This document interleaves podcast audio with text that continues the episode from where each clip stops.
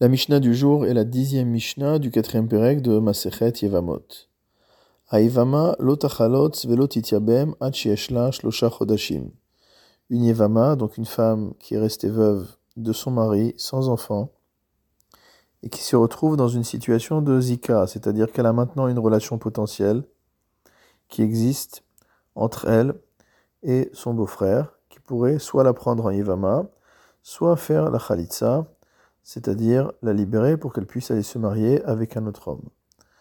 La Yivama doit attendre minimum trois mois à partir du décès de son mari, avant que le Yiboum ou la Khalitsa n'ait lieu. L'objectif de cette attente est de vérifier qu'elle n'est pas enceinte de son mari qui est décédé.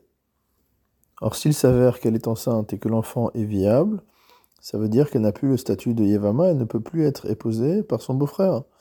Elle est une veuve normale. Et à partir du moment où le yiboum n'est pas possible, alors la khalitsa, elle non plus, n'est pas possible. Donc tant qu'on attend le bon moment pour le yiboum, on attend également le bon moment pour la khalitsa, et ces trois mois doivent se passer. Echad betulot, ve'echad beulot, echad gerushot, ve'echad almanot, echad nesuot, arusot. La Mishnah nous dit ici que cette règle d'attente de trois mois ne concerne pas que la Ivama, elle concerne également Betulot et Beulot, aussi bien les jeunes filles vierges que les jeunes filles qui ont, déjà été mariées, qui ont déjà passé les Nisuin, c'est-à-dire une femme qui a été divorcée d'un euh, mariage complet, donc elle est Beoula, elle a déjà eu un rapport avec son mari, ou alors une femme qui a été divorcée simplement de Kiddushin, elle est encore Betula. Il peut s'agir également d'une veuve euh, à l'issue d'un mariage complet, ou alors d'une veuve à l'issue de Kiddushin. Echad Nesuot Vechad Arusot, cela concerne donc aussi bien une femme qui est passée par l'étape des Nisuim qu'une femme qui n'est passée que par l'étape des Hirusin, des Kiddushin. Dans tous les cas, on devra attendre trois mois après le divorce ou après le veuvage avant que cette femme puisse se remarier. Rabbi Uda Omer, Rabbi Uda n'est pas d'accord. Il nous dit Hanesuot it aresu, que s'il s'agissait de femmes qui ont divorcé ou qui sont retrouvées veuves après un mariage complet, elles ont le droit de faire des c'est-à-dire elles ont le droit de recevoir des Kiddushin immédiatement après la mort ou après le divorce du mari.